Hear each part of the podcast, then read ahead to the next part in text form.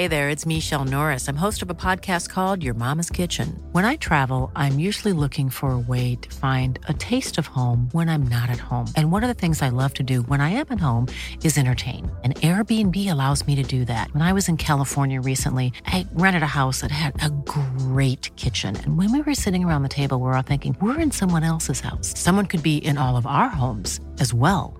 If you have a home, but you're not always at home, you have an Airbnb.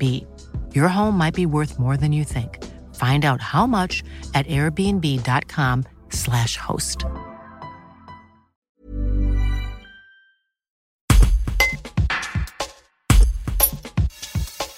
Timothée Tual a fêté ses 20 ans le 2 octobre dernier. Depuis 6 ans, il est malade du cancer. Quelques semaines après avoir décroché en 2020 un CDI en mécanique automobile, le jeune homme originaire des Avenirs Vérintuélin s'est retrouvé au chômage partiel. Il revient sur cette année.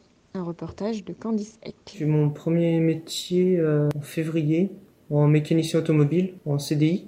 Euh, oui, c'était la première fois. Après, j'avais commencé des petits, des petites missions dans des petites entreprises, mais euh, ouais, c'était mon vrai métier que mon médecin m'a permis d'avoir. Tout a été arrêté le premier confinement entièrement et j'ai repris le 11, euh, le 11 mai. Bah, depuis le 11 mai, je retravaille normalement 35 heures en mécanique euh, automobile et ça a été stoppé au deuxième confinement. Là, je travaille plus, du coup, je reste à la maison et après, bah, j'attends de retravailler le 15 décembre si possible. T'as un cancer, le Covid, pour toi ça représente quoi? Après, forcément, il y a eu des décès suite à ça. Tout le monde dit que je suis fragile, mais pour moi, je suis pas plus fragile que quelqu'un d'autre. Si le cancer, il m'a pas tué, euh, c'est pas le Covid qui va me tuer.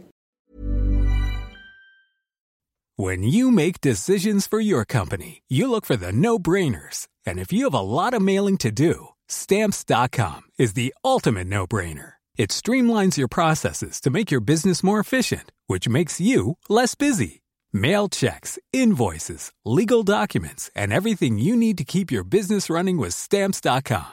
Seamlessly connect with every major marketplace and shopping cart. Schedule package pickups and see your cheapest and fastest shipping options from different carriers. With rates up to 89% off USPS and UPS rates. And with the Stamps.com mobile app, you can take care of mailing and shipping wherever you are. Make the same no-brainer decision as over 1 million other businesses with Stamps.com. Sign up with code PROGRAM for a four-week trial, plus free postage and a free digital scale. No long-term commitments or contracts. That's Stamps.com.